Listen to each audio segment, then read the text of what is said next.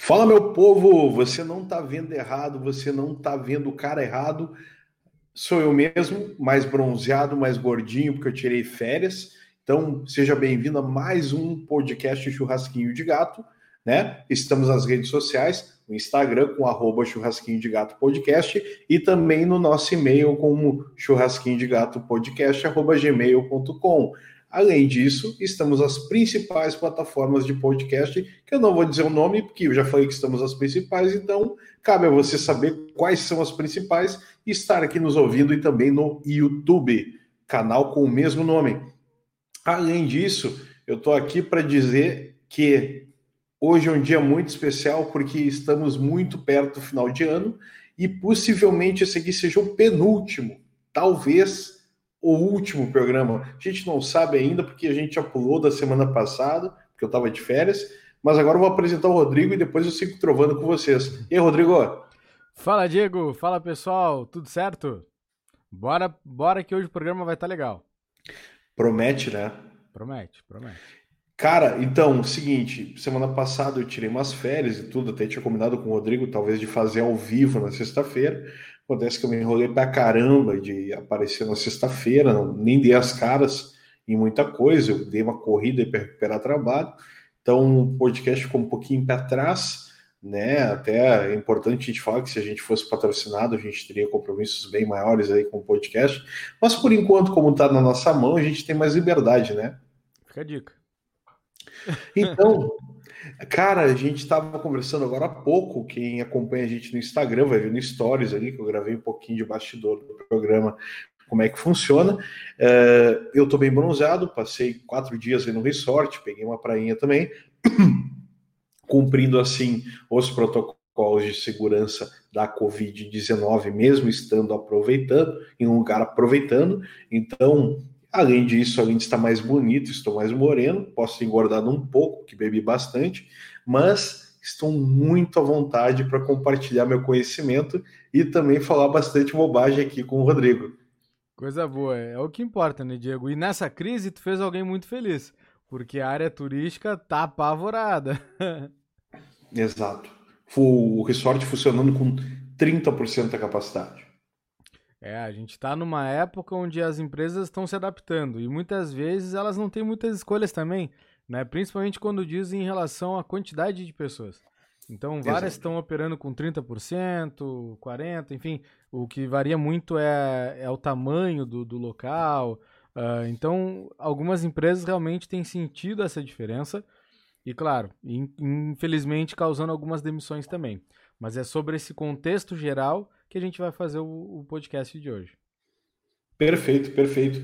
E falando nisso, né, aproveitando aí, falando um pouquinho das férias, eu pude sentir bastante diferença de um bom atendimento da rede hoteleira até um, de um atendimento excelente e até um atendimento mais ou menos regular, talvez para ruim, tá? Porque eu passei por a situação de ficar em um hotel em uma cidade no caminho, né, para o meu destino final e nesse hotel a gente passou trabalho aí, passou trabalho com ar-condicionado, não funcionou, a gente pagou mais caro num, lugar para ficar legal, assim, né? Mas ao mesmo tempo tinha um ar-condicionado que não funcionava, ou seja, a experiência já foi pela metade, tu acorda de noite com calor, então já não foi a melhor das experiências. Menos mal que no local que era o nosso destino final, a gente foi super bem atendido, foi super bem tratado, eu até escrevi sobre isso no LinkedIn, que faz toda a diferença, um atendimento ao cliente, isso muda toda a nossa percepção a respeito disso, porque eu estou tendo tudo liberado, eu estou podendo beber, eu estou podendo comer à vontade, mas lugares onde as pessoas que trabalham lá tratam bem seus clientes, cuidam bem da gente e estão sempre aptos a passar, nos informação com toda a paciência, isso faz toda a diferença. Então, sempre penso o seguinte: quantas estrelas está merecendo meu atendimento? está merecendo uma, duas, três, tem que buscar cinco. Eu sempre busco as cinco. Então, eu tento ser o cara mais é, despojado, mais tranquilo, mais parceiro possível do meu cliente ou do meu prospecto para prestar um atendimento cinco estrelas, né, Rodrigo?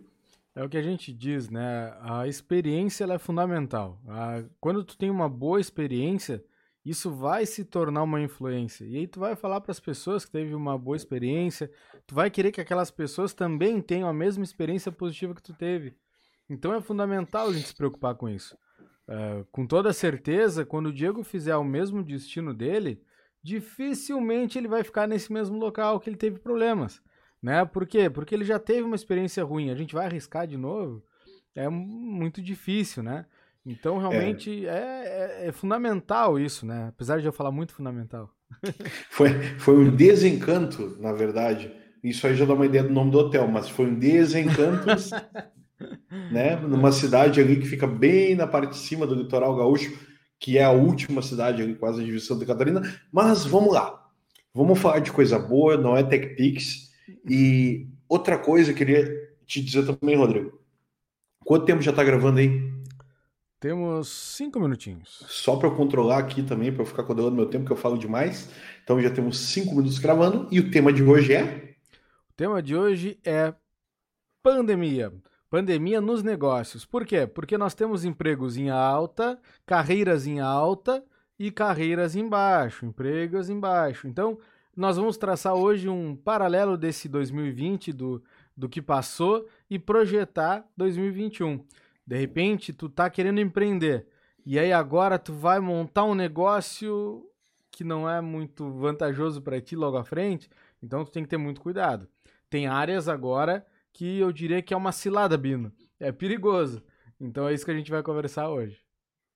Beleza, parabéns para mim. Estou abrindo a segunda empresa agora, em dezembro. Mas, a empresa ah... foi oficializada, CNPJ liberado, tudo certo, já faturou, tá? Então tá tudo tranquilo, Cassino Logística vindo, ela não patrocina o programa, então não vou falar muito nela, tá? O dia que ela patrocinar, eu vou falar mais. Fica a dica. Exatamente.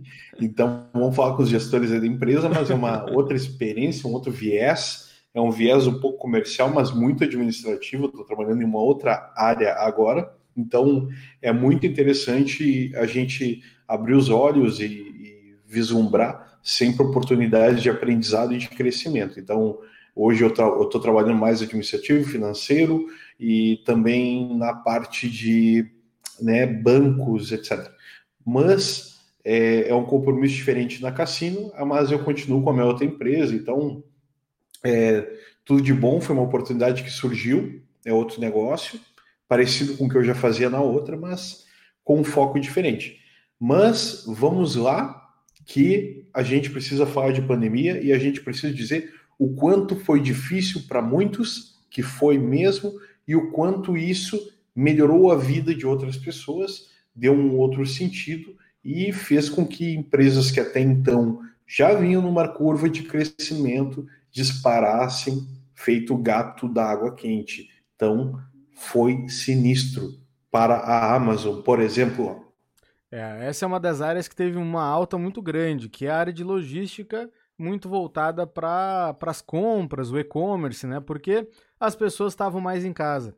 E quando ela está em casa, ela percebe que ela precisa de de repente um ambiente melhor de trabalho para ela, ali no home office, né? Ou ela começa também a valorizar mais a casa dela, porque até então, para muitas pessoas, a casa é o, o local onde se dorme. Às vezes se faz refeição, tem, tem muitas pessoas que nem fazem as refeições em casa, né? elas vão ali praticamente para dormir. Só que essa pandemia nos trouxe um sentimento maior de lar. Veja eu que eu mesmo eu não, não tinha o hábito de cuidar de plantas, Diego. E eu vim Uau. pro home office e daqui a pouco eu me vi, poxa, estou cuidando de plantinhas. o que, que é a, a, tua valorização da casa, né? De querer a casa mais organizadinha, mais uh, com, com as coisinhas ali Uh, porque tu passa mais tempo na casa, né? Tu passa mais tempo uh, nesse ambiente e daqui a não pouco é maconha, começa a né? valorizar. Né? Por enquanto não, por enquanto tá. não. por tá. enquanto é tudo. Uh, tem ali manjericão, alecrim, é são hum, os temperinhos, né? Gourmet. Manjericão, claro. Manjericão, manjericão.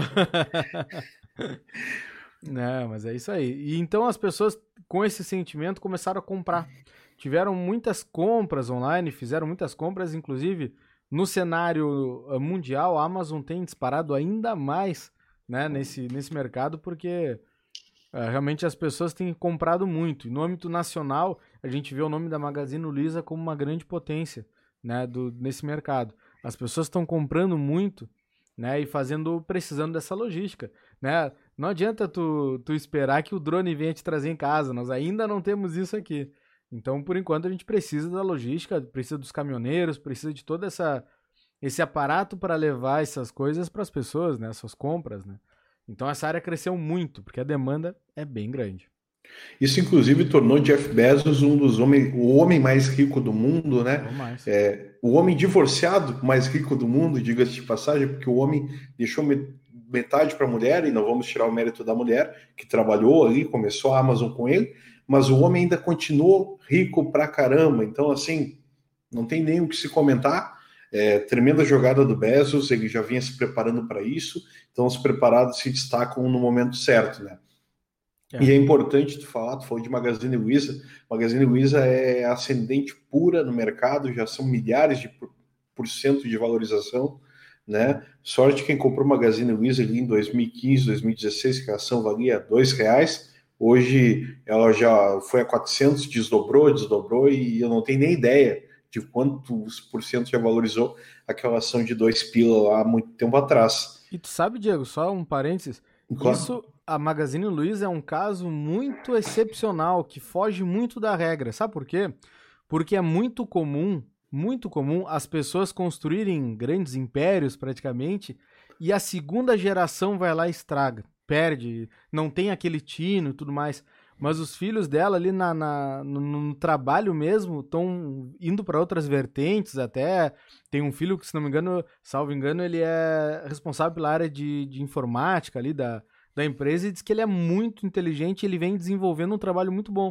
Então, olha que, que bacana, né? A, a própria proprietária né, da Magazine Luiza, ela tá saindo mais da, da, da operação hoje em dia, ela tá bem mais afastada, mas os filhos estão dando conta do recado. Empresa familiar é muito difícil isso acontecer, mas lá é. tá dando certo. A Luísa ela tá muito mais como uma figura de conselho hoje, né? Isso. Não tanto na decisão da empresa. Se eu não me engano, é o Pedro Trajano. Eu acho que é Pedro. Eu acho que é, é Pedro. É. E o Pedro ele desenvolveu toda a questão de e-commerce da Magazine. E pegando o gancho de e-commerce, eu queria dar os parabéns aí para a Melhor Envio, uma empresa pelotense incubada pela Universidade Católica lá no início passou pelo Parque Tecnológica, foi aí adquirida pela Local Web na semana passada por 83 milhões de reais. E dentre os acionistas da empresa tem um grande amigo nosso aí que se criou e estudou no mesmo colégio que a gente. Então a gente fica muito feliz e dá os parabéns para o Maurício Mesquita. Bom, voltando, a gente teve um probleminha técnico aí, muito louco, sinistro, o computador parou do nada, então estou voltando agora no tablet, o som não vai estar dos melhores, mas a gente tem toda a boa intenção de seguir o programa, e como eu vinha falando, é, eu estava parabenizando o Melhor Envio, que foi vendido para a Local Web, né, a Local Web comprou, adquiriu o Melhor Envio, é, por 83 milhões de reais, isso é um tremendo de um sucesso para uma startup aqui da nossa região, que eu particularmente visitei na época que estava. Tu também visitou, né, Rodrigo? Na época. Não, não, não chegou a visitar? Não tive prazer. Isso, e eu visitei a Melhor Envio na, na época que ela estava incubada ainda na, na UCPEL, o plano estava tava começando lá, e depois foi para o Parque Tecnológico, tive a oportunidade de visitar também, e é uma startup pelotense, criada aí pelo Éder, pelo Jean, pelo Maurício, e o Maurício estudou com a gente no Colégio Félix da Cunha, então eu fico muito feliz de ver alguém lá do colégio tendo sucesso aí, é, participando de um projeto tão grande como esse, não que todos nós não tenhamos sucesso de alguma forma, mas é muito legal ver pessoas saindo aí da curva, né? Então, meus parabéns aí para o Maurício, para o Jean, para o Éder, que são os caras que tocaram, para o Bruno aí também, que fazia parte do projeto, mas particularmente eu conhecia dois deles, que era o Jean e o... Conheço, né? Dois deles, que é o Jean e o Maurício. Então, ficam meus parabéns aí, é muito bom ver o negócio dando certo, e como eles falam nessa linguagem deles, né? O exit do negócio foi um sucesso. Então, fico os parabéns, né, Rodrigo?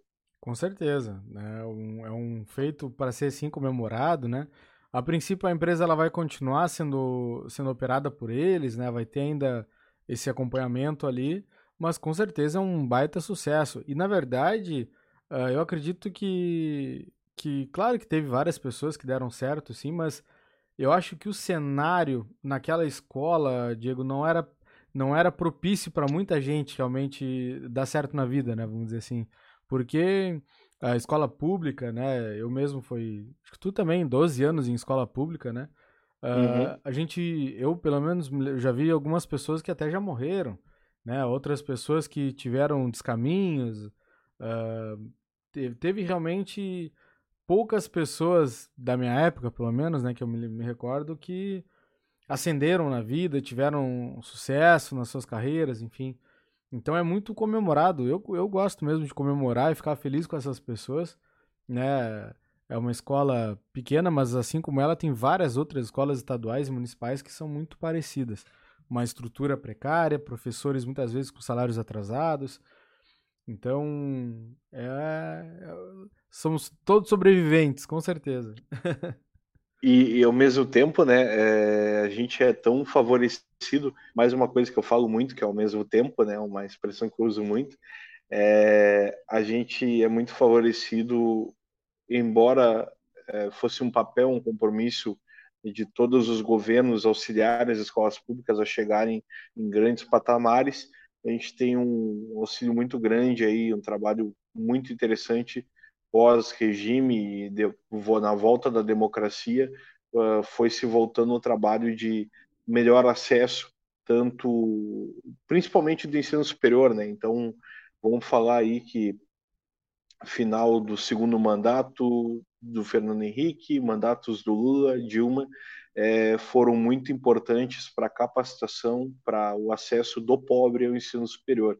Então, não é politizar nem nada, é contar história e fez toda a diferença. Eu tenho muito orgulho de dizer que hoje a minha irmã, no final desse ano, ela conclui a faculdade de Direito em uma faculdade particular, graças ao ProUni, tá? Então, é, é, não é levantar a bola de partido, não é puxar saco de político nem nada, é dizer que políticas sociais, políticas públicas dão, dão certo quando elas são devidamente, né, são bem aplicadas.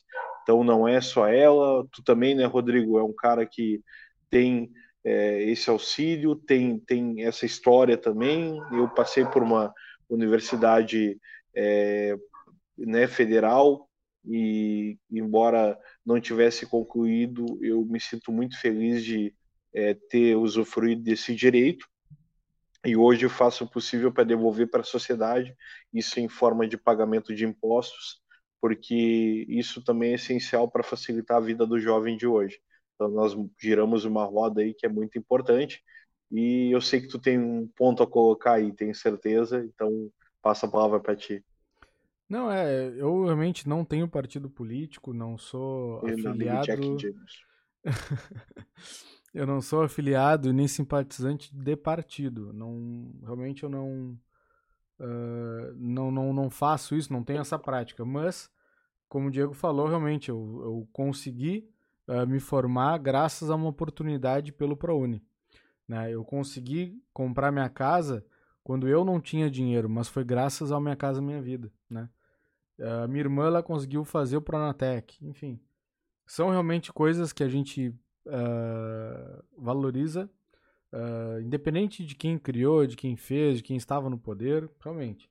Mas eu não conseguiria, no meu entendimento, tão cedo comprar uma casa se não fosse minha casa minha vida. Eu não teria condições, né? Juntando o dinheiro que eu que eu transpiro ali para para fazer e pagar minhas continhas, não via como. E a faculdade, ela era uma faculdade particular, né, católica, enfim uh, que, que eu consegui passar para o vestibular pelo ProUni para análise de sistemas. Ali na época ainda era processamento de dados ainda, sou velho pra caramba. E então realmente foi, foi muito uh, importante para mim esses projetos e, e eu os defendo. Acho que foi uma boa, uma boa iniciativa na época. E são, são histórias bonitas né, que a gente tem para contar não só a nossa história, mas de muitos colegas nossos que estudaram com a gente E assim, é, às vezes é bom a gente deixar muito claro, porque as pessoas nos veem nessa situação, né? A gente apresentando o podcast, podem pensar uma coisa ou outra, mas, cara, a gente vem de uma realidade na qual a gente não tinha dinheiro, não, não tinha, é, fazia parte de uma classe C aí, né? E, né, e também não tinha tanto acesso a muitas coisas né, que, que pessoas com dinheiro têm. É, a gente fez é, curso pré-vestibular, beleza, que muita gente também não tem acesso, a gente pode ter essa possibilidade, né, Rodrigo? Não sei se tu eu chegou a fazer. Não, não fez? Não Só é, eu fiz lá, fiz um curso mais popular e tudo. Mas assim, é... o Maurício também fez o curso popular na época, tá? Ele, ele também passou por isso, ele foi meu colega no cursinho, inclusive. É... Mas é muito importante a gente destacar que a gente passou por essas questões aí, a gente estudou escola pública, a gente teve dificuldade, é, algumas dificuldades aí que geralmente os alunos têm, né, dificuldades com é, em encontrar professores, em ter professores substitutos, em não ter uma, uma, uma constante assim no aprendizado, né, ter, ter suas devidas dificuldades. É, tu falou aí em, em viver a vida inteira em escola pública, eu vivi também, eu estudei cinco meses em escola particular, que não conta nada, né? Foi uma ocasião de não ter vaga na rede pública de Passo Fundo, eu acabei estudando em escola particular, então dá para se dizer que a nossa realidade é bem mais complicada, tá? Eu fico muito feliz de, claro, que tenham pessoas que tenham a oportunidade e a possibilidade de bancar estudos em instituições mais particulares, mas a nossa realidade era outra e todos os nossos colegas, assim como nós, tivemos a oportunidade de passar por instituições de ensino superior e eu fico muito feliz de ver pessoas que estudaram, tiveram ao nosso lado, tendo sucesso. É, e sucesso eu quero dizer é, conseguindo batalhar sua casa, batalhar uma habitação, batalhar algum luxo na sua vida, batalhar uma viagem aí todo, todo ano. Isso aí já me deixa muito feliz de saber que os nossos amigos deram certo. No meio de alguns problemas, pessoas que não sobreviveram para contar a história até hoje, pessoas que também não tiveram o melhor dos destinos profissionais. Também temos, é, como é que se diz, é, histórias com finais felizes, né? Que, com pessoas que se deram bem, aí apesar dos pesares, e a gente também está aqui para contar uma história bonita, porque a gente conseguiu ter um certo sucesso na vida, e isso nos faz muito felizes e, e recompensados aí pela trajetória que a gente teve. Então, é, é isso é muito importante, é, graças a políticas públicas, graças a esforço da nossa parte também buscar, graças aos nossos pais que nos deram base e nos né, fizeram a gente focar em buscar isso e as condições que a gente teve também de não precisar parar tudo para trabalhar e ter uma maior disposição fizeram com que a gente é, tivesse um acesso mais facilitado ao futuro que a gente está vivendo hoje. Então, e, e, fazendo aquele gancho, Diego, e aqueles que estudaram muito, se esforçaram e conseguiram passar no curso de medicina, hoje são aquelas pessoas que estão com a carreira com maior procura no mercado. São pessoas que conseguem emprego assim, ó, com muita facilidade, né? Porque se nós fôssemos uh, dizer assim, de repente num, num cargo assim de nível, nível, nível superior, que estão em alta no momento, e que no momento não, né? Vai ser, acho que para o resto da vida, não importa a situação, é a medicina, né? Uh, esses profissionais são bem valorizados, né? Claro que em, em, determinadas, em determinados concursos municipais, às vezes não tem uma, uma remuneração tão atrativa, por isso que, por exemplo, Pelotas forma uma quantidade grande, muito grande de médicos e os médicos não ficam em Pelotas. É impressionante. Muitos deles vão para outras cidades depois. Nós exportamos médicos porque a cidade não é, não é atrativa para eles. Não é, não é, eles não são valorizados nesse sentido. Então hoje faltam médicos. Então a procura hoje é muito grande para essa área. Então se na, se a gente pode dizer que tem uma profissão que está em alta, é a do médico, Diego. É, o médico, ele, ele acaba, como é que se diz, né? É uma profissão que acaba se ficando elitizada com o tempo, né?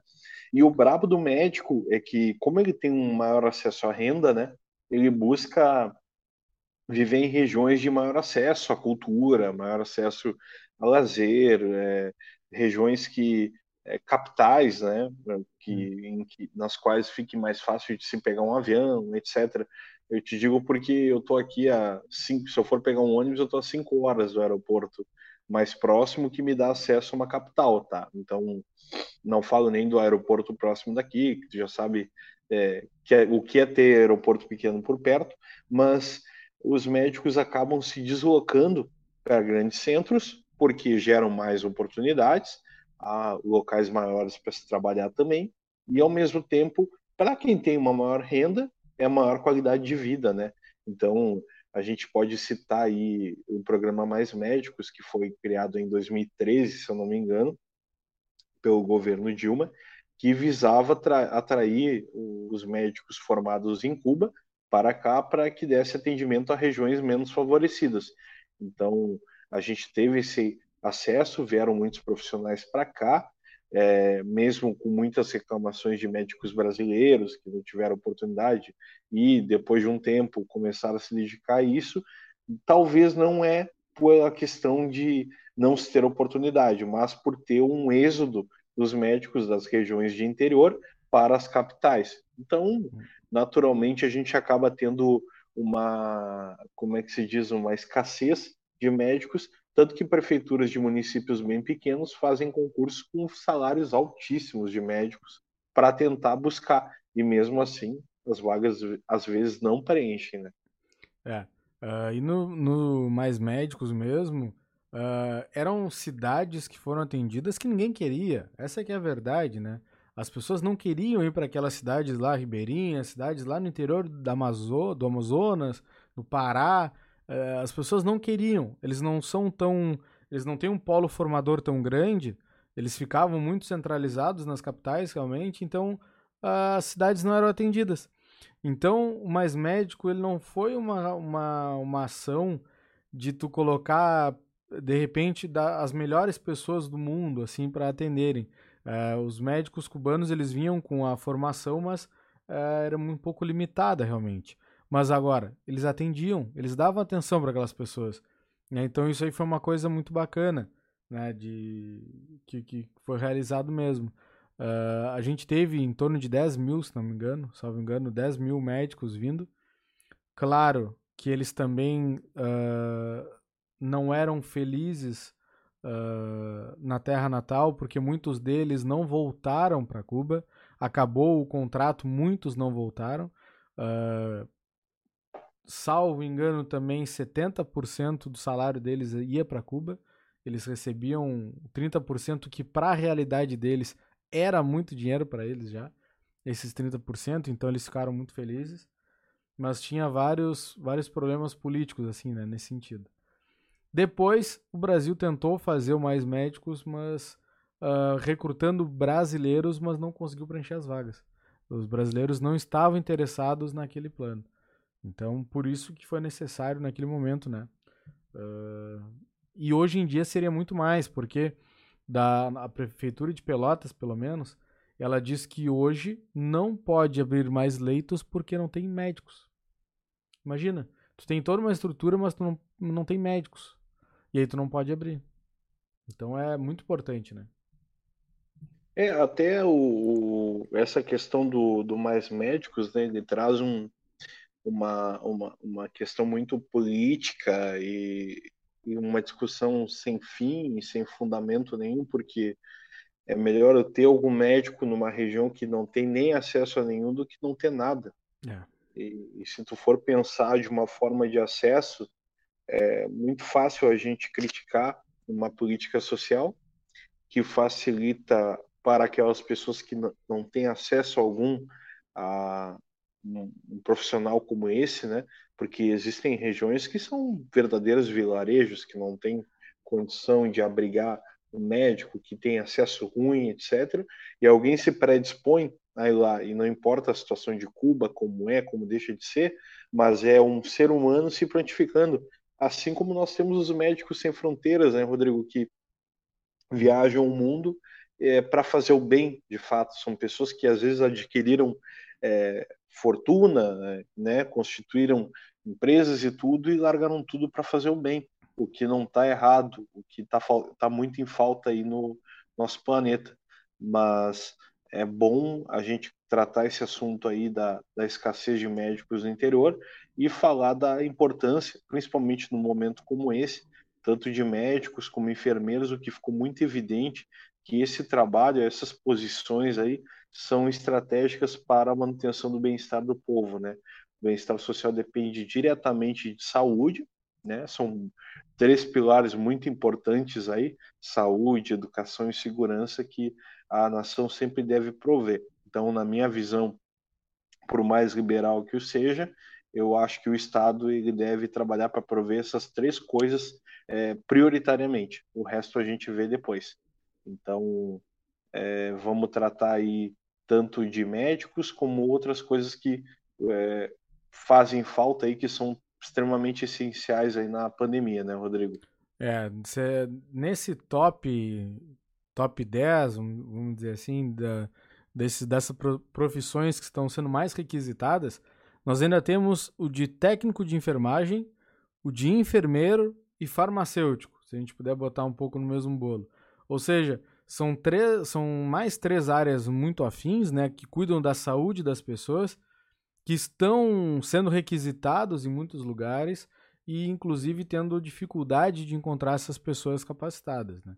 O técnico de enfermagem, o enfermeiro, enfim, eles são fundamentais nesse, nesse atendimento ao cliente, ao cliente, ao paciente, né? Não deixa de ser um cliente, né, dependendo do ponto de vista, mas uh, eles são uh, fundamentais, eles vão ali dar o atendimento no dia a dia, são uh, extremamente importantes ali para a saúde das pessoas. E muitos lugares estão com falta desses profissionais, mesmo que nós estejamos num polo formador de, de vários enfermeiros e técnicos aqui em Pelotas. Mas mesmo, mesmo assim, a demanda é grande. Né? Não, a, o mercado ainda assim precisa dessas, desses profissionais. Os concursos eles estão aumentando uh, gradativamente até as remunerações por conta disso, pela oferta ser baixa, né? E aí tu aumenta o valor. Né, Diegão? E outra. Quer falar isso aí? Fala aí. Não, não, não, acho que tu já falou tudo aí. Eu tô até, tava até dando uma, dar uma virada na câmera aqui, mas isso aí entra muito no quesito do, do, dos médicos também. E tem uma outra questão que é a, a facilidade de tu in, iniciar estudos em regiões é, muito diversas, né? Porque o SISU criou isso, que foi uma coisa bastante positiva para manter as, as universidades ocupadas, né? Para as vagas estarem sempre preenchidas, só que o SISU criou esse buraco né, em termos de formação e, e esse êxodo da, do, do, formado, né, como tu falou, é, Pelotas exporta bastante um número de profissionais. Por quê? Porque são cidades mais universitárias, tanto aí como aqui, e a gente acaba formando pessoas para que elas voltem para suas regiões para trabalhar. Então nós hum. temos muita, muitas pessoas de fora que vêm de outros lugares do país, estudam aqui, se capacitam, né, com uma qualidade boa, né, são universidades muito boas as que a gente tem por aqui, e elas retornam para sua região de origem para prestar serviços, para trabalhar, empreender, etc. Então a gente acaba servindo como um, um primeiro setor aí, a gente semeia né, o profissional, uhum. desenvolve ele e na hora da colheita ele vai embora. Então, basicamente, está é, tá atrelado isso à medicina, à enfermagem, a outras áreas cruciais aí que a gente forma por aqui, mas faz parte, é uma, é uma herança que a gente ficou do SISU, obviamente não tirando o mérito do SISU, que é um programa voltado ao aproveitamento de vagas nas universidades, e ao mesmo tempo para não deixar ninguém que prestou o Enem é, sem acesso à universidade. Então, é uma baita de uma jogada do Ministério da Educação, que acaba, porventura, judiando do Ministério da Saúde. Mas isso aí é um outro papo, né? É verdade. E com relação a isso que tu, que tu comentou, Diego, a gente consegue perceber isso até em outras áreas. Por exemplo, na Usernet nós, uh, nós, nós fazemos lá um, um, um curso de formação de técnicos. Um curso. Onde nós, não, nós pegamos pessoas que não têm nenhuma experiência na área e fazemos a formação dela, nós ensinamos, né? Ou seja, nós capacitamos aquele profissional que ele estava precisando trabalhar, tinha bom comprometimento, responsabilidade, mas não tinha conhecimento técnico. Então nós formamos essas pessoas. E daqui a pouco vinham as outras empresas falar no vidinho dos caras para levar eles.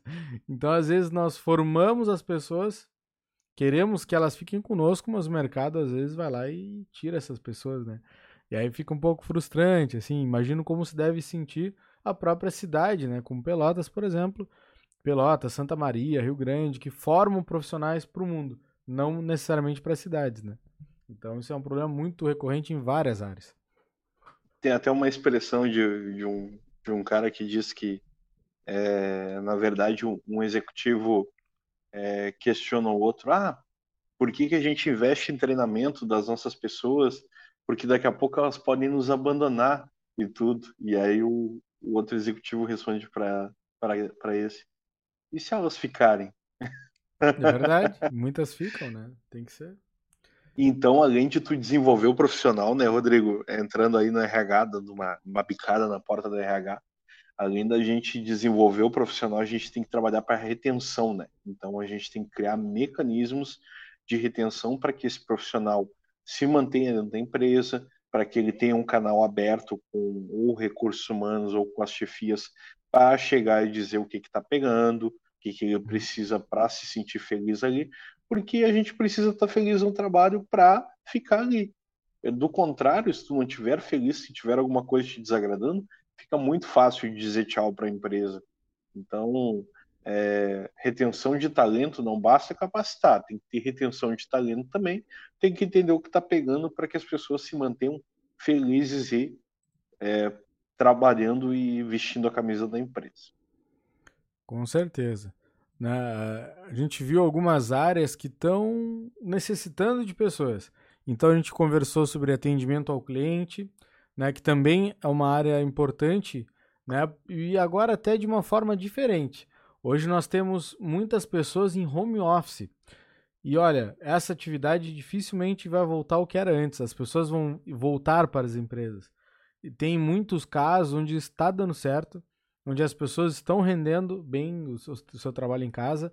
Faz parte do ser humano ter essa autogestão e conseguir trabalhar bem. Então, isso é uma, uma avaliação que precisa ser feita.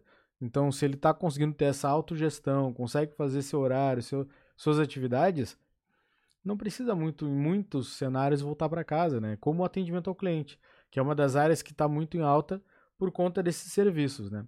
A gente tem hoje operadoras de TV, internet, com uma demanda muito alta, as pessoas estão muito tempo em casa, então elas estão precisando de internet e agora elas, elas percebem até algum problema na internet, vão lá e trocam, enfim.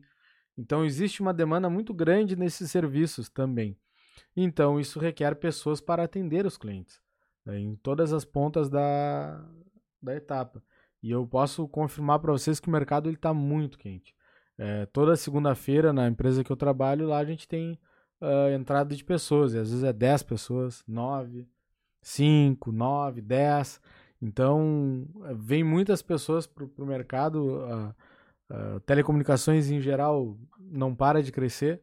Então, se a gente pudesse pegar um apanhado disso tudo, né, Diego, de, de profissões que estão em alta, a gente daria essas dicas para vocês. Agora, se tu queres empreender, já é um pouco mais difícil.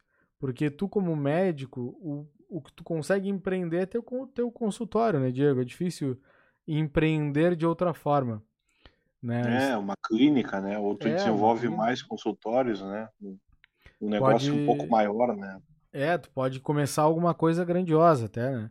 Mas é difícil até tu, tipo, tu abrir uma empresa, para empreender agora. Acho que talvez não seja o mercado mais quente no momento. Assim como enfermeiro e técnico enfermagem. Né? Talvez seja mais, uh, mais requisitado pela, pelos hospitais, mas abrir uma empresa, empreender agora é um pouco difícil. Né? É, então... É, hoje, só se tu criasse um hospital particular para internar pacientes de Covid. É, uma, uma, é um investimento é pesado, né? É, claro. E talvez não seja até aquele público que nós conversamos normalmente, porque a gente fala muito com as pessoas que querem começar a empreender e, e daqui a pouco querem começar, mas querem começar de alguma coisa. E talvez uma clínica seja muito, realmente muito complicado. Mas são as vagas que, que tem muito em alta, né? Mas também as pessoas agora uh, estão, estão mais em casa, estão com essa demanda de como a gente falou de jardinagem, então as, o mercado de floricultura está muito forte, né? o mercado de construção civil está muito forte, né? De, de, de o pessoal está cuidando muito das casas também, construindo e arrumando, reformando, pintando. Então esse mercado é um mercado que está bem quente. E daqui a pouco, se tu, tu tem uma habilidade boa para pintura, para para parte de pedreiro mesmo, é um mercado que tem muita procura. Até porque não sei se tu retens essa, esse mesmo sentimento, Diego, mas me parece às vezes que é o mercado que está assumindo. Né? São poucos os pedreiros, por exemplo, que, que estão surgindo. Normalmente são pessoas até um pouco mais velhas que, que não têm essa continuidade, né? Existem alguns mercados como esse que eu acho que as carreiras estão uh, ficando na mão de poucos, né? Digamos assim. Até fiz o sinal da cruz aqui, porque, pelo amor de Deus, que dificuldade foi de fazer minha casa, porque é, é, um mercado bem complicado, é um mercado bem prostituído, marginalizado, antiprofissional, tá? É muito pouca gente que sabe honrar compromisso nesse mercado. A gente acaba ouvindo cada coisa aí de gente que foi lá, entregou seu dinheiro, não teve nem 50% do retorno do que empregou ali para fazer só obra.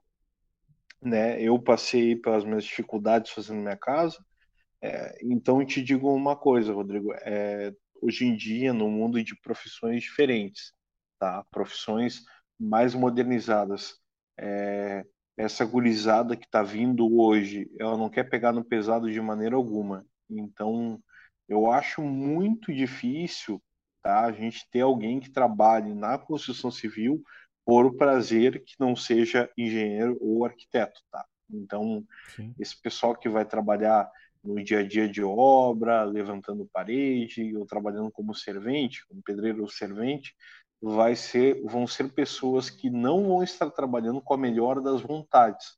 É, até um, um parêntese aí, né? Eu conheço e aqui em casa tem tem pai que trabalhou aí com construção civil e que construiu diversos imóveis aí na cidade e ao mesmo tempo fez muita gente feliz porque fez um trabalho de qualidade e se fazia a profissão com gosto, com vontade, né? Mas hoje, em um mundo que a gente não está mais criando as pessoas para trabalhar duro, para se esforçar, para é, tá, tá tendo essa dificuldade de fato, né? A gente precisa encarar a realidade dos fatos é, do que a gente encontra aí em termos de pessoas, é, muito pouca gente vai querer pegar no pesado. Eu vejo é. isso porque nesses locais aqui, tanto na minha casa como em outros lugares, uh, é muito difícil pegar a gurizada nova para trabalhar. Eles têm muita dificuldade em trazer serventes com pouca idade, porque ah, o cara vem, o cara já chega atrasado, o cara é, já não quer trabalhar, o cara ouve uma coisa já desiste, já não volta mais. Então, é muito difícil, muito complicado. Embora aquecido, né, Rodrigo? Hum. O que eu vejo são caras velhos de mercado, que têm nome e que têm qualidade nos serviços, cobrando, óbvio, é, valores que são merecidos, um pouco maiores do que pessoas sem experiência, mas com a garantia de te prestar um serviço de qualidade, né? Então, é um, né, um, é um, é um, como é que se diz?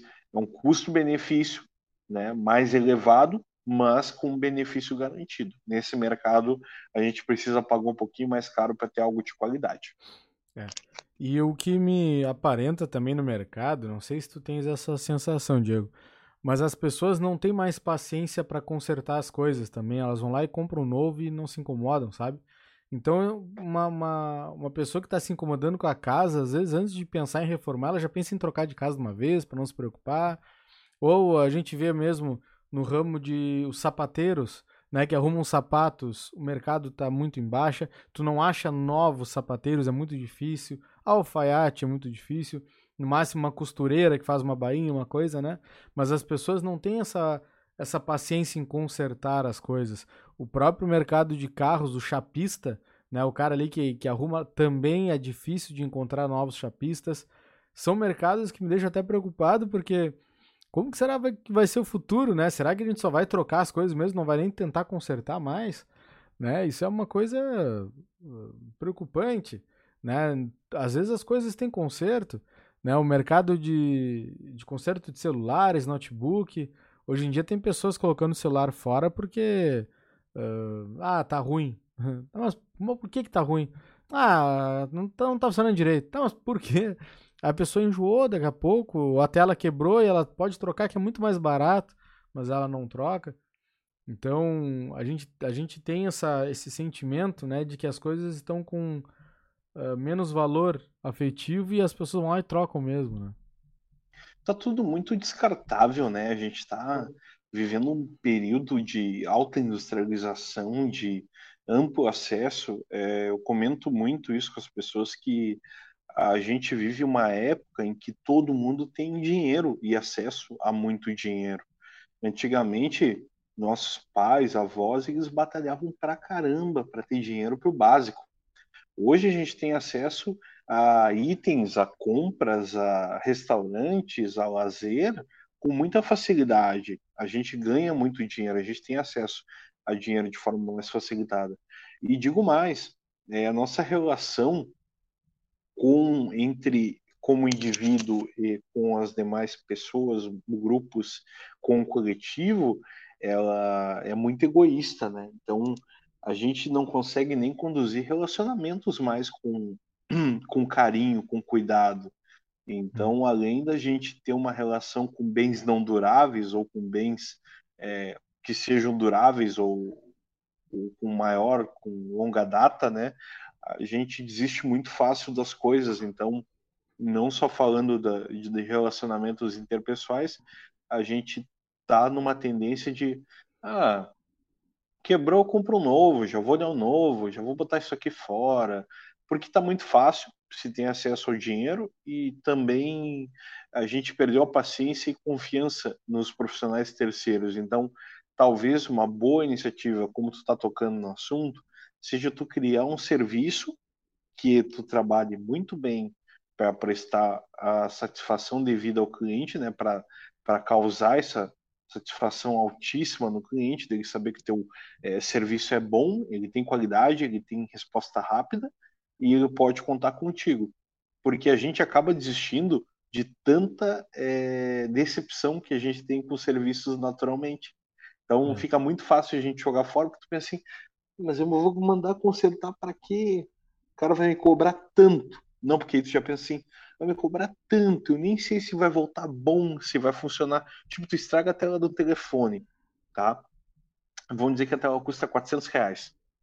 E aí o cara vai te cobrar mais 100 reais, dependendo do telefone, 200 de mão de obra ali, para trocar. Então vai cobrar, custar 500 reais, 600 para trocar uma tela, dependendo do telefone celular. Já olha e pensa assim, ah, mas eu vou trocar a tela, daqui a pouco a tela não fica a mesma coisa, o cara vai lá, arruma, daqui a três meses estraga. E fica totalmente receoso, hum. porque não se faz coisas como antigamente também. Esse tempos a gente estava usando um forninho lá na casa da minha sogra, e o forninho era antiquíssimo e a gente usando, e eu digo assim, nossa, esse forninho é uma maravilha, ele é um patrimônio histórico, ele tem que ser uhum. tombado. E por quê? Porque foi feito para durar. E basicamente a obsolescência programada, ela está acabando com isso. Ela está transformando o ser humano num monstro capitalista, devorador de, de tudo, e não se importa com nada mais em manter nada. É muito é. fácil tu botar uma coisa no lixo hoje. É, a gente tem Uh, eu, fui, eu fui na semana passada uh, num amigo nosso, Diego, não, não, não, precisa dizer o nome se tu souber, não diz o nome, mas a gente foi no amigo nosso que eu deixei um computador para ele arrumar, né? E aí, cara, eu, eu confesso que eu me apavorei, porque ele faz manutenção de celulares também. E tinha pilhas de celulares, pilhas de celulares. E, vai, cara, pô, quanto serviço, né? Coisa boa. É, pois é, vai, isso aqui tem um mês que eu não vejo, outros dois meses. Ou seja, as pessoas vão deixando as coisas lá. E, ah, quando arrumar, tá bom, quando tá. Não, não tem nem assim uma. As pessoas não têm nem uma urgência muito nas coisas, sabe? Eu acho que ela já deve ter, ter comprado outro celular e, e tá tudo certo. Ele vai consertando ao longo do, do período e, e a, as empresas até traziam para ele, né, para ele consertar, porque aquelas pessoas nem tinham mais técnicos trabalhando para isso. Elas meio que terceirizavam o serviço com ele. Então, todas essas coisas que a gente está falando agora são de mercados que falta profissional, né? A gente acredita que falta profissional. Alguns têm que sim qualificar mais, isso é de fato. Mas são funções que, se tu trabalha direitinho, tu pode dar certo, né, Diego?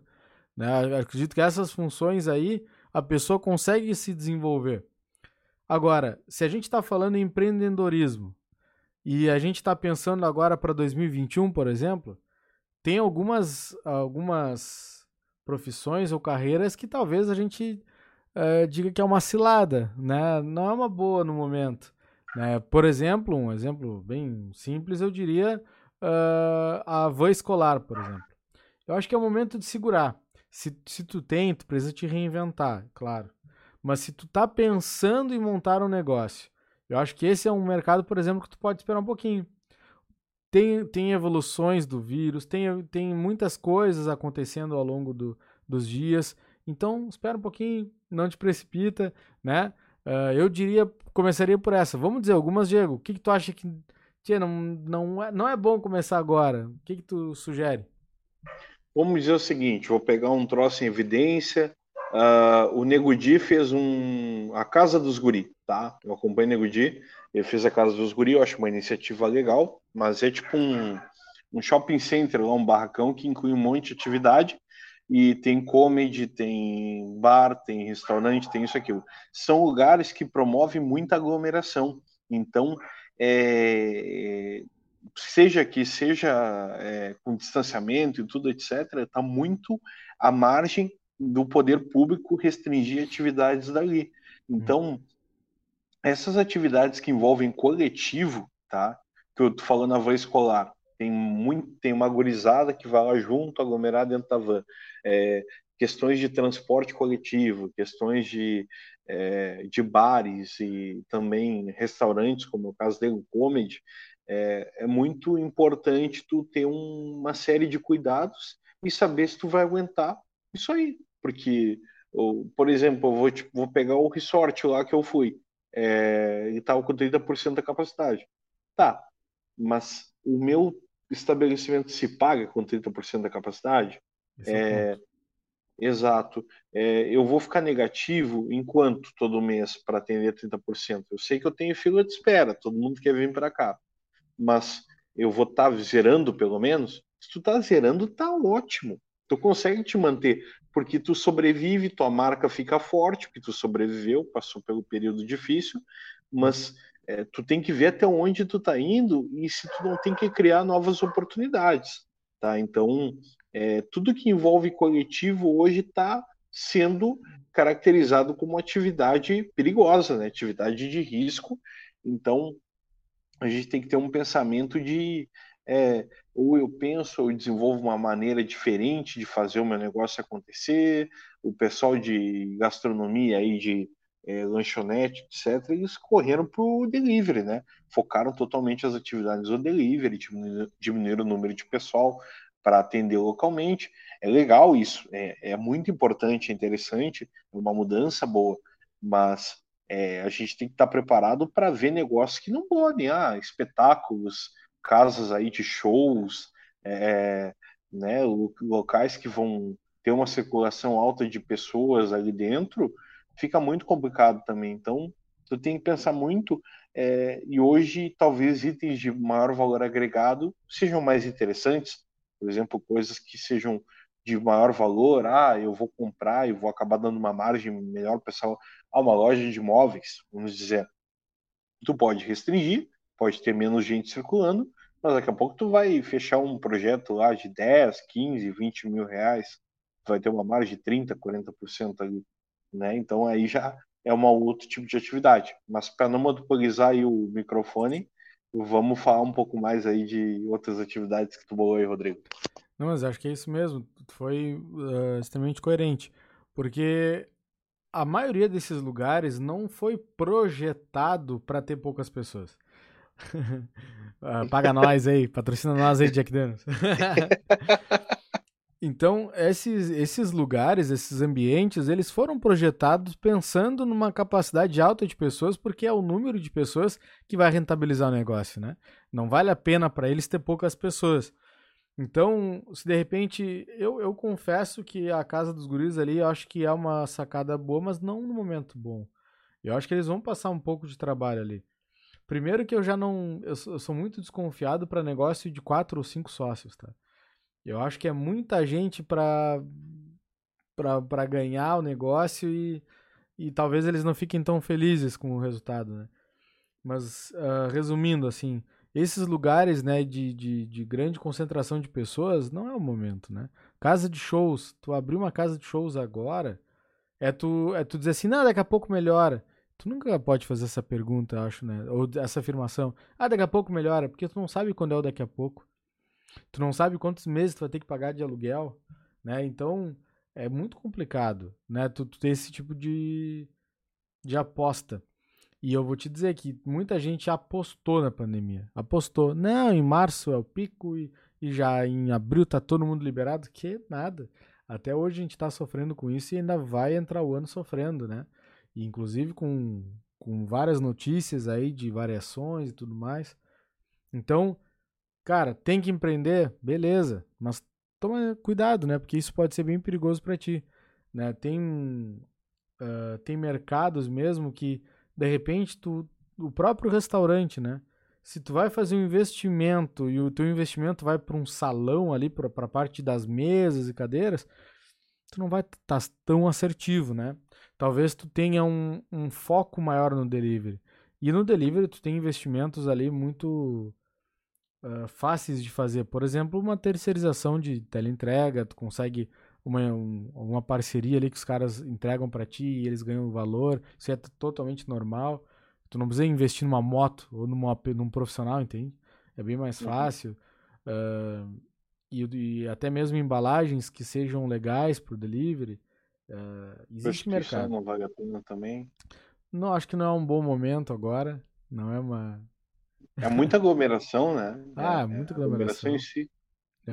E o coronavírus pode estar por ali. Embora eu acho que isso esteja funcionando normalmente, né? Porque não é uma coisa que, que se para com facilidade, né? É uma coisa muito fácil, um serviço muito fácil de se prestar. Eu não, e... eu não vi nenhuma passeata na rua, Diego. Não sei se tu viu, mas eu não vi nenhuma. mas se tivesse parado isso aí, ia ver passeata. É, ia não ter. Duvido.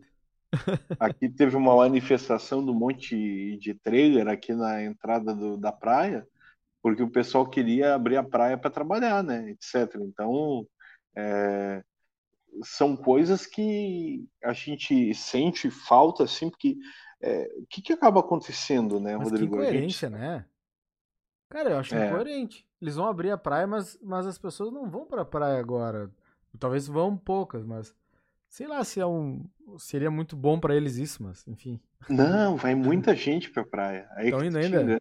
Vai, é. o pessoal não tá aqui, aqui, aqui assim como muitos outros lugares, ele tem muita gente que não tá nem aí, que acha que o coronavírus ele ficou para a história, que parou ali em maio, junho, tá? Tem gente que acha que acabou, tá andando sem máscara, tá vivendo a vida normalmente. E particularmente aqui na praia, é, deixando os acessos abertos, tem bastante gente.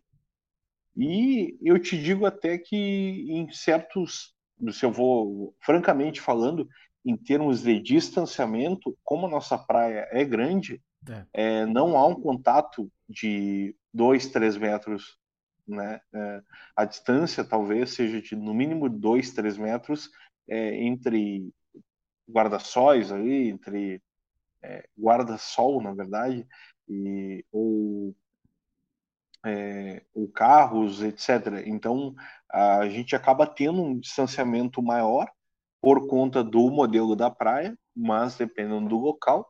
Por exemplo, teve filmagem ali da Praia do Rosa, em Santa Catarina, que, cara, tava todo mundo colado, né? Não, ali não existia nada, particularmente falando.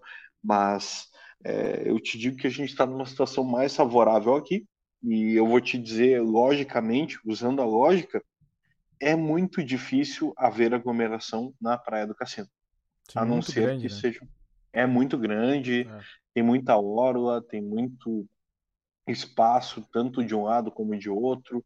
Então, eu acho que é um local que ainda é menos prejudicial é. do que, por exemplo, a Avenida Rio Grande, aqui, que fica mais próximo, que é, tem muita circulação de pessoas, barracão. pessoas cruzam para lá e para cá, então é barracão.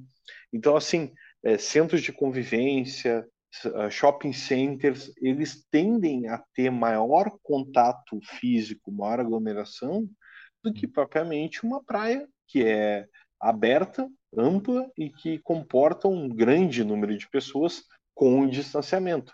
É, então, acho que antes deles fazerem é, é, uma, um veto à praia, eles podiam ter vetado muita coisa antes. Eu acho que um supermercado aberto com um número é, grande de pessoas, como eu vejo, tá? Não é, é, A gente sabe que tem um controle de pessoas, tem, mas não é pouca gente que está lá dentro também. Eu acho até que fica um pouco mais complicado do que o número de pessoas na praia. Mas é aquilo, né? A gente continua refém do poder público. A gente teve notícias aí. Uh, hoje deparei com notícia do governo estadual falando que pretende manter as alíquotas de imposto altas. E como uma pessoa que gosta de economia e conhece a curva de Laffer, sabe que é, não podemos manter impostos altos se, uh, se tu manter impostos mais baixos, a tendência de arrecadar é maior. E ao contrário do que manter impostos altos.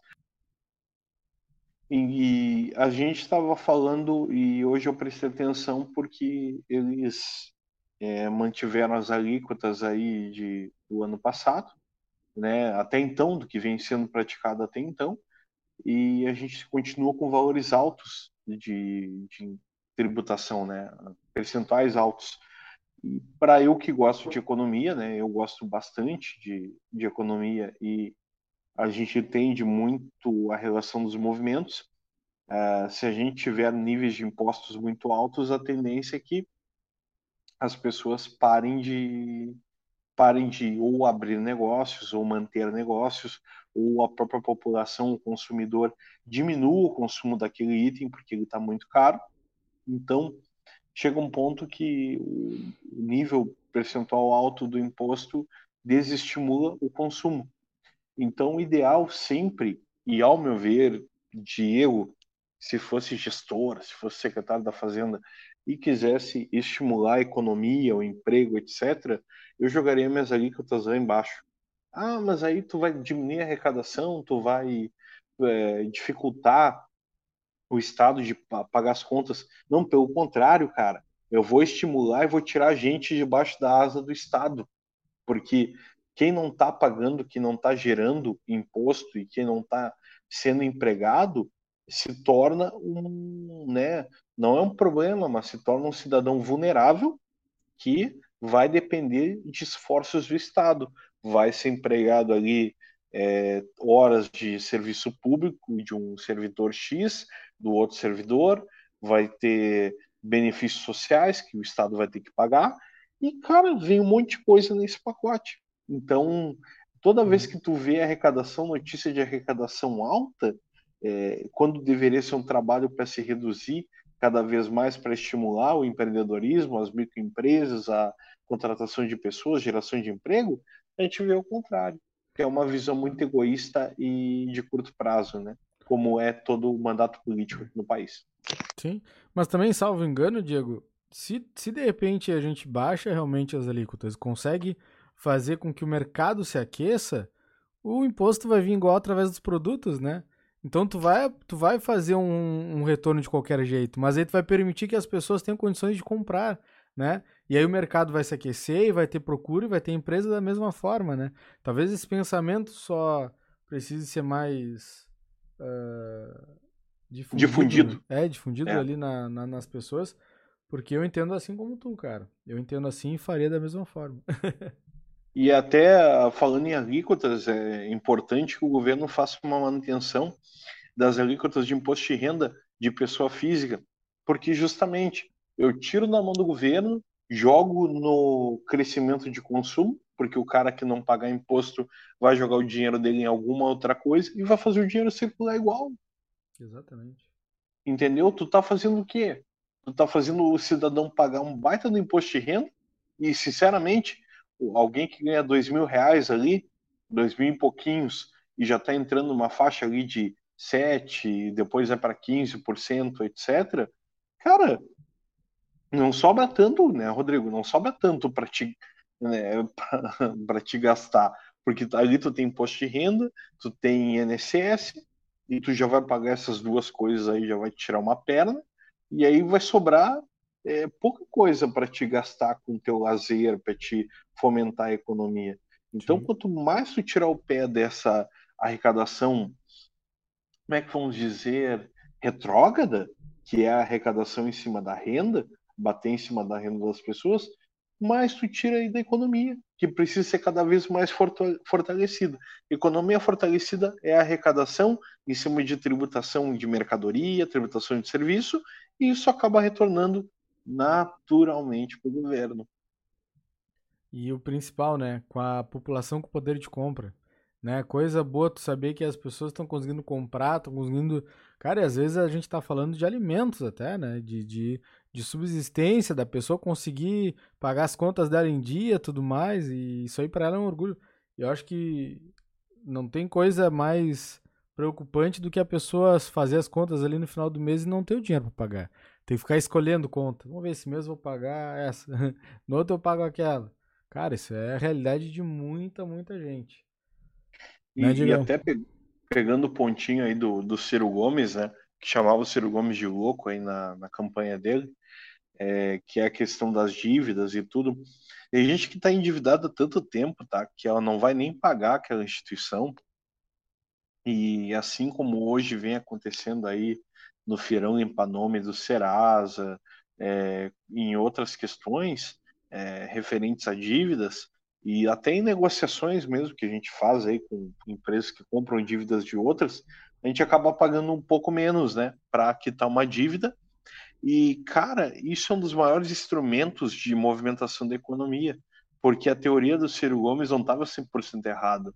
Não era loucura tu dizer que se tu facilitar e cobrar menos de uma dívida que talvez tu nem fosse receber e receber ela, e colocar esse ser humano no mercado de novo para consumir, é, usufruir de crédito e seguir com uma vida normal, porque às vezes o cara tá pendurado, tá? E ele tem oportunidade de ter depois um cartão de crédito que ele vai consumir 3, 5, 10 mil reais por ano naquele, num cartão de crédito, estimulando a economia novamente, e não tem acesso ao cartão porque tem uma dívida de 500 e ele não quer pagar, ou ele não consegue pagar, ele acha que está muito alta, às vezes os caras só, só com juros exorbitantes para nada, porque não vão receber. É mais fácil o cara esperar o, o tempo de, de caducar ali o SPC, o Serasa, para depois voltar para o mercado.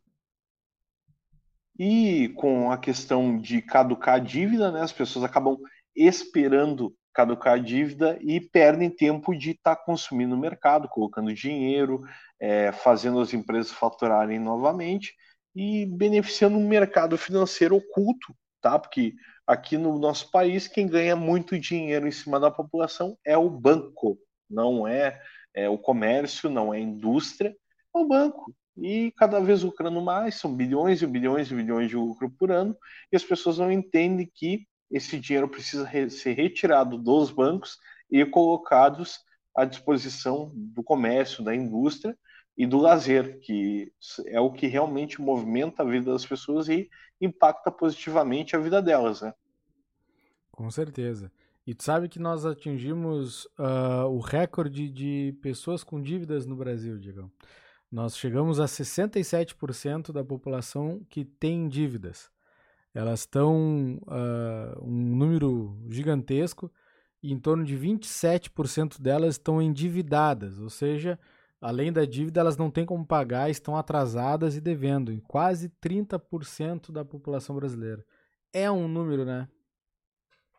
É muita gente, é, é, são diversas pessoas aí é, é passando trabalho e sem com dificuldade de encontrar crédito, obter crédito, né? Porque isso trava a vida da pessoa de, de muitas formas, é, porque essa pessoa ela vai depender de crédito para tudo.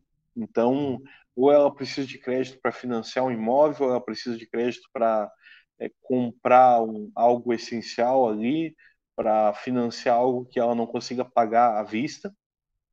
Então, é muito prejudicial e é uma dificuldade financeira muito grande de educação financeira que o Brasil vive. É muito complicado dialogar sobre educação financeira. Eu já dei palestras sobre isso, eu já comentei por aqui. É, e às vezes as pessoas não entendem que elas têm limites financeiros que precisam ser respeitados, senão elas vão para esse mesmo caminho de endividamento. É, eu até venho no contrário dessa tua análise, essa pesquisa, eu, no início desse ano, eu foquei em limpar meu nome completamente. Então, eu fui atrás de todas as dívidas que eu tinha, comecei a negociar, fazer acordo, fui pagando, pagando. E hoje, com a graça né, do, do universo aí, eu tenho a possibilidade de dizer que eu estou com o nome limpo. Então, é importante, porque a gente precisa estar tá com isso sempre é, certinho, tanto para manutenção da minha empresa, quanto para manutenção dos meus bens, etc. É, isso vai mudando a nossa concepção, nossa consciência vai mudando à medida que a gente vai amadurecendo e vendo que precisa ter um nome ok, né? E precisa controlar muito bem as nossas receitas e despesas para não ficar à mercê aí de cobrador, né? A da boa vontade das pessoas de negociar contigo. Então eu tive dificuldade com o banco, tive que ir lá esperar o banco fazer uma uma, um valor bom, porque é, eu estava com valor exorbitante ali para pagar, então não fazia sentido pagar aquele valor. E aí eu esperei até então para obter uma resposta que fosse deveras vantajosa para minha, minha saúde financeira retornar. Né? Então, é, eu estou desse outro lado, mas é muito importante a gente falar daqui a pouco, algum dia, né, nesse podcast, tudo a gente fala um pouco de educação financeira, pelo menos para lidar com nosso dinheiro como pessoa física, não só como empresários, para que a gente atinja é, objetivos essenciais nas nossas vidas e também não fique totalmente dependente né, de boladas, de heranças, etc. Porque às vezes parece que o cara lida com dinheiro achando que vai chegar lá e vai cair um, uma maleta de dinheiro de uma hora para outra. Eu, eu pensava isso na minha vida. Eu achava que quando eu fosse comprar um imóvel, uma casa, eu ia chegar um dia e dizer assim: ah, agora que é a hora certa para cair a grana. Uhum. Aí ia cair uma mala com não sei quantos mil reais, milhão daqui a pouco, para eu poder comprar a minha casa e morar. Porque eu nunca pensava nessa coisa de guardar um troco e ir juntando e juntando para poder chegar em algum lugar. Eu sempre achava que uma hora ia aparecer. Não sei como, porque não apareceu. Tive que baixar a cabeça, trabalhar e juntar grana. É verdade. E já eu é 20 anos. 20 anos que, que a casa vai ser quitada, mas é a forma Pô, que, é. que, se tinha, né? E, e, eu sou muito grato a isso. É uma coisa que eu, sinceramente, eu não esperava tão cedo conseguir, que era comprar uma casa, porque uh, a gente vem de uma criação onde as pessoas lá depois de velhinhas parece que vão conseguindo essas coisas, né? E tu vê uma coisa tão distante. Eu me lembro de ver a faculdade assim num, num horizonte tão difícil e conseguir, deu certo. Aí eu vi na, uma vez na propaganda, na, na, uma propaganda na TV do, do residencial, que era o meu, né? O que eu moro hoje tal. Piscina, salão de festas, não sei o que. Eu, pá, que troço da hora. Já pensou se um dia eu moro num lugar desse? E hoje eu moro num lugar desse. Então, às vezes o cara não. As pessoas não imaginam né, o que, que pode acontecer e, e se surpreende até com a possibilidade. Não, mas peraí, deixa eu ver se dá certo isso aqui. Então a gente não pode desistir sem tentar, né? E a gente tem que ter, realmente colocar na cabeça aquela, aquele objetivo. E várias coisas na minha vida deram certo pensando assim, né? Pensando positivamente no sentido de que, cara, se eu tentar e ver, eu, eu consigo. Mesma coisa quando eu queria aprender a tocar bateria. Eu, pô, mas não tem nem bateria em casa, como é que eu vou aprender?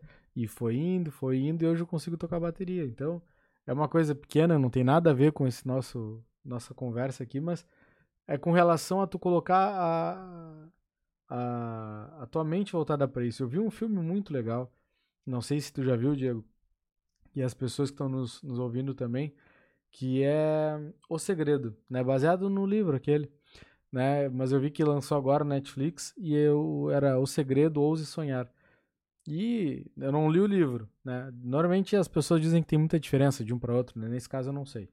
Mas realmente é uma coisa muito simples, mas que pode ser realmente o segredo, né? De tu pensar eu positivamente. Já eu já indicar o filme, pô. É? Eu, já, eu sério, eu já indicar o filme. Eu pensei, ah, será que eu indico? Não, aí tu falou, ah, agora eu vou indicar até pro pessoal. E disse assim, ah, deve ser o segredo, então. E, e eu vou te falar uma coisa, é, particularmente, agora aproveitando, tá acabando o podcast, quase ninguém tá ouvindo, fica muito fácil da gente de ouvir nesse horário, é, esse tempo, né? Já tem uma hora e quanto aí? Uma hora e dez? Por aí. É, já tem uma hora e dez, então fica muito difícil as pessoas chegarem até aqui e eu vou te comentar uma coisa. Mas se tu chegou, comenta aí, por favor. Exato, comenta ali ou no Instagram, ou manda um e-mailzinho para nós, ou até no YouTube. Está vendo no YouTube? Bota no comentário ali embaixo. É, basicamente, cara, a minha vida de 2016 para cá, que foi o ano que eu passei um bom tempo parado e tudo, e comecei minha empresa lá no finalzinho do ano, ela vem pautada no segredo. Por quê? É pura lei da atração. Eu botei na minha cabeça lá, e te digo lá, quando eu estava deitado no chão do apartamento da casa da minha mãe, lá, porque eu dormia no colchão, explicando bem certinho. Minha mãe tem um apartamento de um quarto em Bagé, pequenininho. E quando minha irmã engravidou, a minha mãe foi morar com o namorado dela da época. E eu e minha irmã ficamos lá, e meu cunhado, ficamos morando naquele apartamento. O quarto, obviamente, ficou com eles, né? Ali, o quarto para eles ficarem. O meu sobrinho viria a nascer ali em abril. E eu fiquei dormindo ali na sala. Então tinha um colchãozinho de solteiro, que ele ficava em pé durante o dia, e de noite eu botava ali no chão, colocava lençolzinho ali tudo arrumava uma caminha. E eu lembro, cara, que no inverno rigoroso de Bagé, é, eu sempre me deitava e eu pensava no final do dia: ah, como é que vai ser a minha vida? Como é que vai ser o meu negócio? Como é que vai ser é, a minha casa que eu vou fazer no cassino? E como é que vai ser? O que, que eu preciso fazer, como é que eu estou fazendo, qual é a ideia que eu tenho aqui na minha cabeça. E, cara, todos os dias eu pensava nisso. Eu pensava e eu dizia que eu estava trabalhando para aquilo. Então, sempre disse que o meu objetivo de trabalho era vir para cá, voltar, chegar o mais próximo possível daqui. E realmente foi o que aconteceu, né? Então, de lá para cá, as minhas decisões e os meus esforços foram voltados para isso. E com tudo que aconteceu, estou eu aqui, na minha casa, com o meu trabalho, com as minhas empresas, e hoje eu me sinto muito feliz de estar vendo que uh, canalizar e ao mesmo tempo atrair as energias boas e as coisas boas podem valer muito a pena. Então, é, continuando aí o programa, você deve estar me vendo na terceira tela agora, porque eu já passei por um notebook, por um tablet e agora eu tô no meu telefone de celular para poder encerrar o programa, porque eu falei Rodrigo, cara, vamos voltar pelo menos para encerrar o programa aqui, porque já ficou vergonhoso a participação de hoje. Tudo nos prejudicou, já que a gente estava falando de lei da atração agora na finaleira. Eu tenho certeza que a minha atração foi para terminar o programa e para a gente terminar mais um episódio do podcast, porque a gente tem um tesão violento por gravar aqui e também, ao mesmo tempo, é um projeto de vida da gente. A gente quer que isso fique gravado para toda a eternidade, para que tanto o Pedrinho, que é filho do Rodrigo, quanto a minha filha ou meu filho que vierem aí pela frente, possam ouvir os pais dialogando sobre negócios e, se tudo der certo, sejam futuros empreendedores. Né, Rodrigo? É isso aí. O importante é ter persistência. A gente está persistindo e vamos conseguir finalizar isso aqui hoje. Isso, isso é importante. Mas, a princípio, acho que é isso aí, né, Diego? É isso aí, meu velho. E vamos se despedir dos nossos amigos aí. Obrigado pela participação de vocês. É, lembrando que as nossas redes é arroba churrasquinho de gato podcast no Instagram. Uh, o e-mail é churrasquinho de gato podcast arroba gmail.com e você sempre vai nos encontrar no YouTube e nas melhores plataformas de podcast. Uh, e eu consegui sobreviver ao whisky hoje novamente. Então, eu estou conseguindo falar legal agora no final do programa. E a gente está muito feliz com isso, tá? Porque a gente aguentou nosso peito. É, já é praticamente Natal, né, Rodrigo? Então, eu desejo um Feliz Natal para ti. E se tudo der certo, a gente grava um antes do ano novo. Se não nos vermos aí, um próspero ano novo. E eu queria dizer que a importância de um né, de um final de ano como esse, em que a gente passou tanta dificuldade, teve que lidar com tantos sentimentos conflitosos, difíceis, ansiedade dentro de casa e também a perda de pessoas muito queridas, é, faz todo sentido a gente dar muito valor na nossa vida e dizer um eu te amo, valorizar aquelas pessoas que estão ao nosso lado e facilitar isso dizendo o quanto as amo. Isso aí faz toda a diferença no mundo, para nós e para aqueles que a gente ama, tá? Então, esse é o meu recadinho de agora. O Rodrigo vai deixar o dele. Isso aí. Muito legal ter passado mais um momento com vocês, principalmente com meu baita irmão Diego, que estava de aniversário há pouco tempo, então aproveito também para reiterar os desejos de muita felicidade, muita saúde, só coisas boas, energias boas para ti, velho, merece, é um cara sensacional. E também obrigado, obrigado. um Natal muito bom para todo mundo, para ti, Pegão, que tenha um Natal junto com a tua família, junto com, com quem tu ama aí, que seja realmente uh, muito bom para vocês, né? Que nós possamos uh, refletir, aproveitar um momento também para refletir um pouco na nossa vida, os caminhos que a gente está traçando, se nós temos que seguir adiante, persistindo, ou de repente temos que parar e começar não é errado recomeçar. Todo mundo parte de um recomeço na nossa vida, muitas vezes até. Isso é totalmente normal, né? Então, desejo que vocês tenham 2021 melhor do que 2020, desde já, né? E que tenhamos um final de ano muito tranquilo, com segurança, com saúde. Nesse momento é o que mais importa. E até mais. Até o próximo. Valeu! Amo vocês!